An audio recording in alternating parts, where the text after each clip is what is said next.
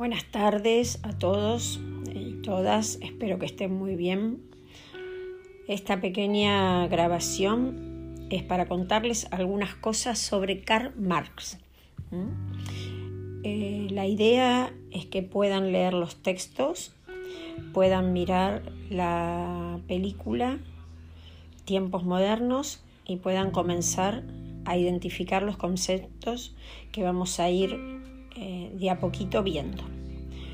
Eh, Marx fue considerado no solo un sociólogo, sino un economista, un político, un filósofo, un historiador. En realidad es muy difícil definir quién o qué disciplina abordó Marx, porque en realidad abordó muchas. ¿Mm? Bueno, eh, fue alemán, nació en Treveris, ustedes habrán ya leído algo de la biografía, estudió derecho en vez de filosofía y literatura como él quería, y bueno, y después eh, en Berlín se interesó por el pensamiento de Hegel, que ya vamos a ver que son uno de sus teóricos en los de funda sus este, conceptos más importantes. Bueno, eh, siguió estudiando, este, se trasladó, fue periodista, se trasladó a París, en donde desarrolló las teorías económicas, sociales y políticas, conjuntamente con su amigo inseparable Engels. En el año 1845 ambos redactan lo conocido como una de sus grandes obras, que es el Manifiesto Comunista. Y bueno, el fracaso de las revoluciones europeas que se dan en 1848 obliga a Marx a refugiarse en Londres. A la muerte de su esposa, ya se va con su familia, con sus hijos, y es ahí en donde escribe la mayor cantidad de sus obras. Eh, bueno, mueren relativamente joven, él y su esposa, y dejan una contribución muy importante como son el manifiesto comunista, la contribución a la crítica de la economía política y el capital, que vamos a ver nosotros los conceptos más importantes de, eh, en la película Tiempos Modernos. Ustedes saben que para poder, una de las eh, cuestiones más importantes para poder este, abordar la sociología, o que la sociología nos enseña, es la contextualización de los hechos sociales. Entonces, eh, a mediados del siglo XIX, sabemos que Europa estaba este, atravesada por una inestabilidad política que se había iniciado con la Revolución Francesa.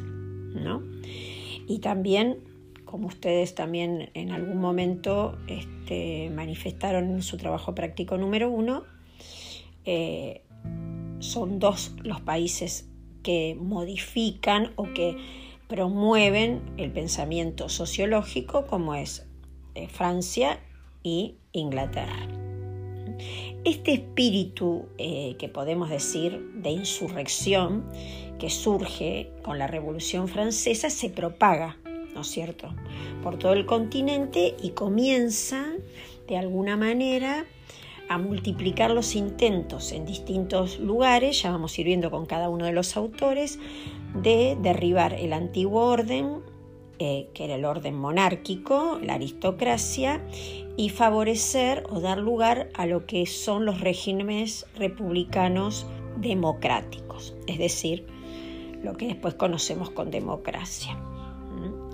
Entonces, al final de, este, de este momento histórico, prácticamente toda Europa se enfrentaba a muchos cambios sociales, ya sea eh, generados por revoluciones de orden de movimientos sociales propiamente dichos o movimientos o cambios sociales generados a través del proceso de industrialización. Algunos filósofos, ustedes ya han cursado filosofía y me han escuchado comentarles cómo en la línea histórica que hicieron en tercer año, este, fueron surgiendo a través de los problemas de cada uno de los países y van proponiendo diferentes términos políticos y soluciones políticas a diferentes problemáticas de cada lugar. Entonces vamos a ver cómo surge eh, los problemas, cómo surgen algunos pensadores o algunos este, ideólogos como son los de la economía, como Adam Smith, ¿eh? y eh, otros como Augusto Comte, ya que es un filósofo francés y que estudia, comienza a estudiar en forma científica la sociedad. Marx coincidía con él en la necesidad de darle un enfoque objetivo y metódico, que ese es el fundamento de la sociología, poder estudiar en forma objetiva y metódica los hechos sociales. Y vamos a ir viendo cómo fueron eh, aplicando, cómo fueron eh, evolucionando este estudio, ¿no? Sin embargo, no se propuso el llevar adelante un estudio sociológico, sino explicar la sociedad moderna, en ese momento, ¿no? obviamente, en términos históricos y económicos, empleando la observación y específicamente pudiendo identificar la desigualdad social. Mientras Comte vio en la ciencia el medio para lograr el cambio social, para Marx solamente se podía lograr el cambio social a través de la acción política, es decir, a través de lo que fueron las luchas.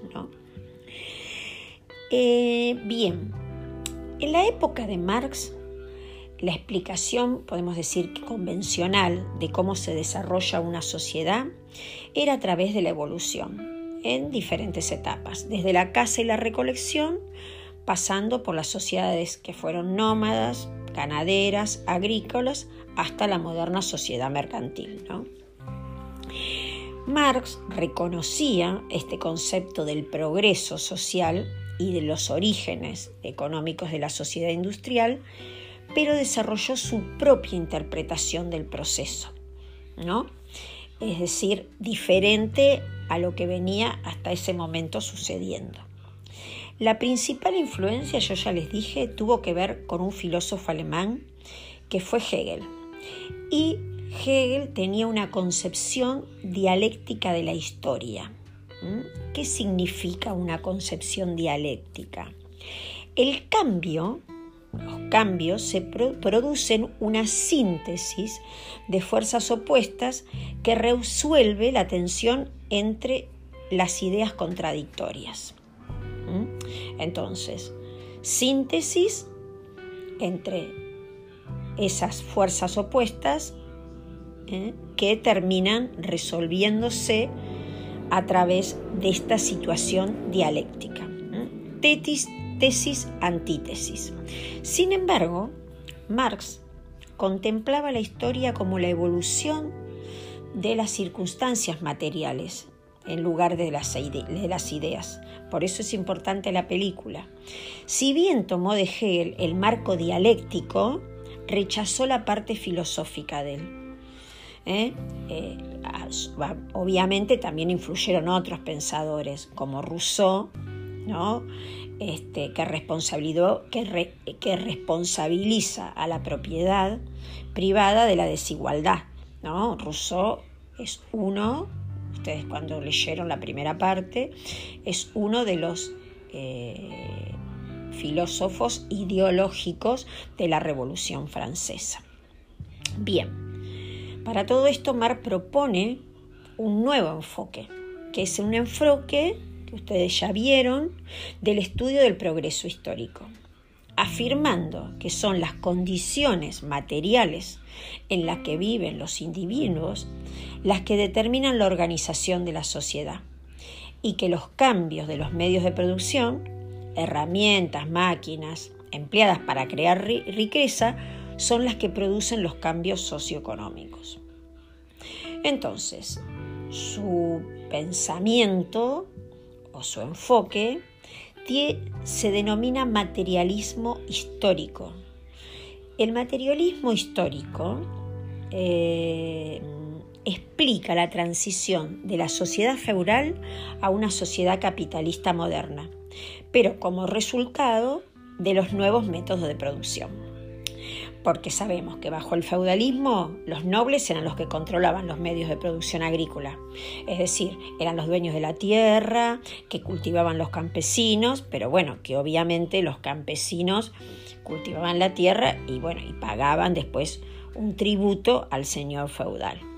En la época de las, de las máquinas, o lo que pasó en la revolución industrial, ustedes lo deben recordar, surge una nueva clase, ¿no? Surge una nueva, un nuevo grupo. Están los burgueses, que son los dueños de los medios de producción, eh, que le disputan el lugar a los nobles y provocan un cambio en la estructura económica de la sociedad. Entonces, hay dos elementos opuestos en una sociedad. Podemos decir que contenían la semilla de la sociedad capitalista. ¿no?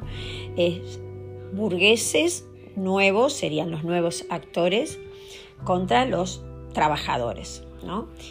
Eh, unos eh, dueños de los medios de producción, los otros de lo que vamos a llamar la fuerza del trabajo, que reemplazan a los campesinos y al señor feudal o lo que era la aristocracia. Marx, junto con Hegel, en el Manifiesto Comunista sostiene que la historia de todas las sociedades que han existido hasta nuestros días es la historia de la lucha de clases. En el feudalismo volvemos la nobleza y el campesinado. En la sociedad industrial, la sociedad capitalista, la burguesía, que es la dueña de los medios de producción, y la clase proletaria, que es la que trabaja en las nuevas estructuras, que son las fábricas. Bien, ¿qué dice Marx a todo esto? Que la tensión o el conflicto entre las clases sociales resulta inevitable, ¿no? Y que así como el feudalismo fue reemplazado, también sería reemplazada la sociedad capitalista y la burguesía que la dominaba, obviamente los que dominaban a, a las clases. Y que algún día el proletariado controlaría la sociedad y terminaría con esto. Entonces, él en realidad eh, todo esto es teórico, lo hace en una biblioteca, escribe lo que es el capital, este, el que podríamos decir era un burgués o que tenía el dinero era su amigo Engels, él no, nada, obviamente. Él lo que hacía era desarrollar una teoría, ¿no? Entonces, en donde dice que es el modo de producción de los bienes materiales lo que va a determinar la estructura social de la sociedad capitalista las clases del capital y del trabajo. Entonces, ¿qué pasa? Los capitalistas obtienen su riqueza de la plusvalía de los bienes producidos en las fábricas, que son encima su propiedad, con el trabajo de los obreros. En cambio, el proletariado no posee prácticamente nada y tiene que vender lo único que tiene, que es su fuerza de trabajo. Entonces, la relación entre la clase entre estas este, clases, esta lucha de clases, los que tienen y los que nos tienen, es lo que permite eh, enriquecer este, a los dueños del capital y mantener en la pobreza, podríamos decir, a la clase trabajadora. Además, el trabajo en ese momento no estaba cualificado, era deshumanizado, ustedes saben todo lo que pasó en la, revolución este, industrial y en consecuencia traía a lo que Marx llamó, que es otro de los conceptos importantes que ustedes van a, a trabajar o van a ver, a la alienación del proceso de producción.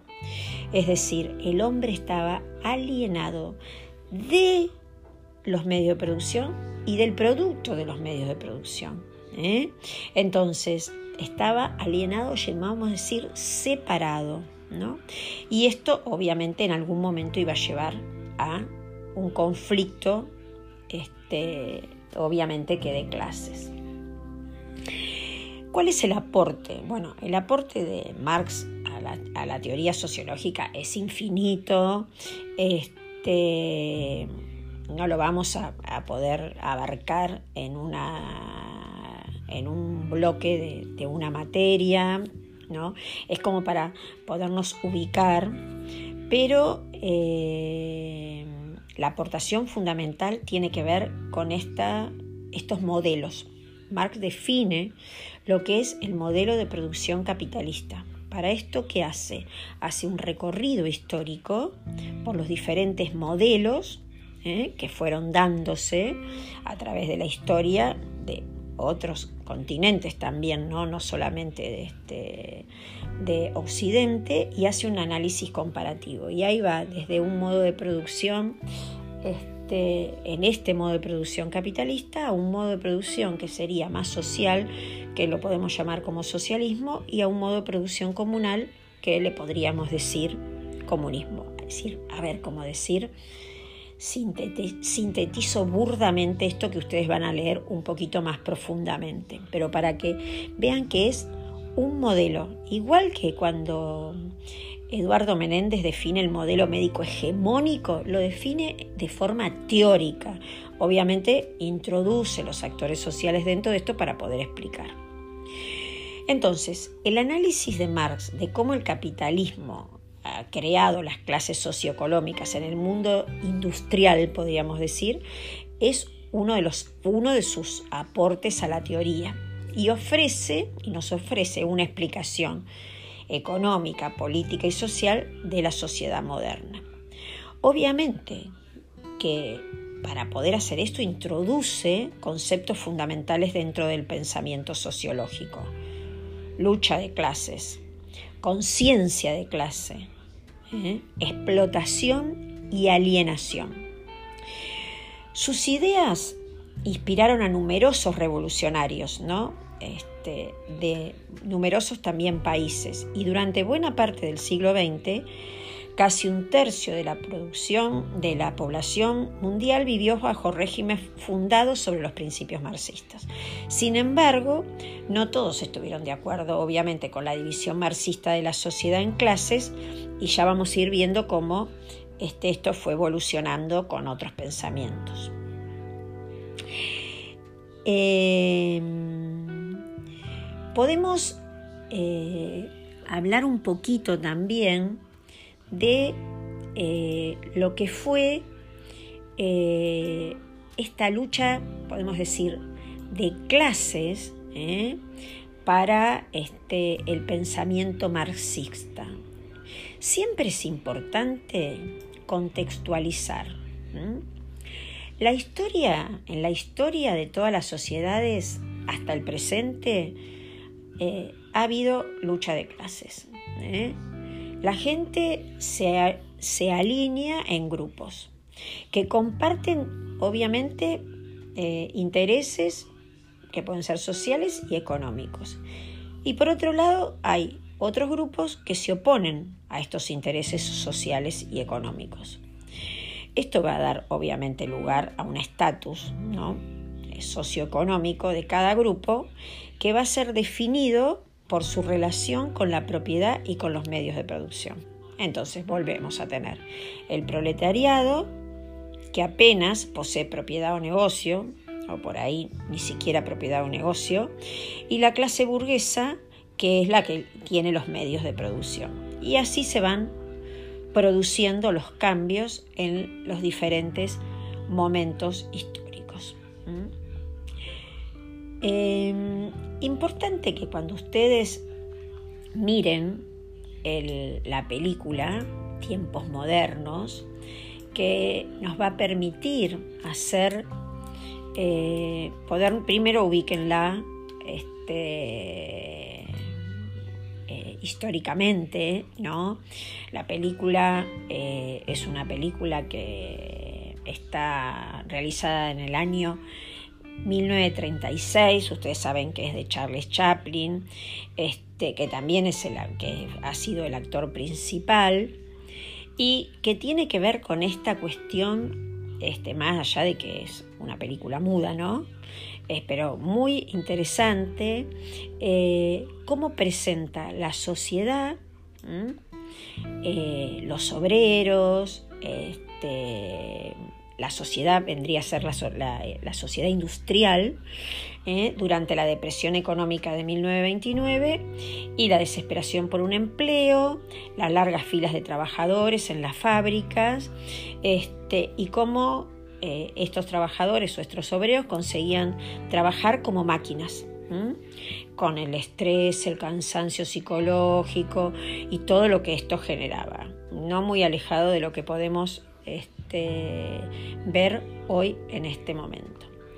Pero ¿cuál es la idea? Que ustedes puedan identificar dentro de la película ¿eh? el pensamiento o los elementos de la teoría marxista eh, o de la filosofía marxista.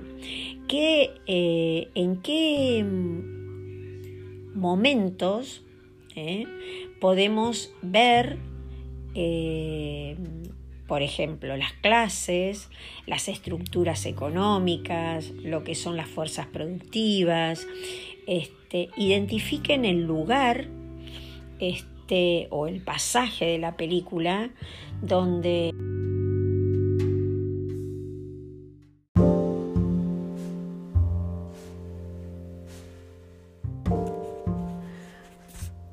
Hola, ¿cómo están? Buen momento para todos. Bueno, espero que todos estén muy bien. Ya comenzamos a vibrar esta luna nueva en el signo de Géminis, con obviamente un agregado que es el eclipse total lunar. Esta luna eh, se va a hacer el 10 de junio a las 19 a 19 grados 47 minutos en el signo de Géminis. Así que yo les voy a dejar ahora algunas información o una, alguna información sobre el signo de Géminis y sobre su regente Mercurio.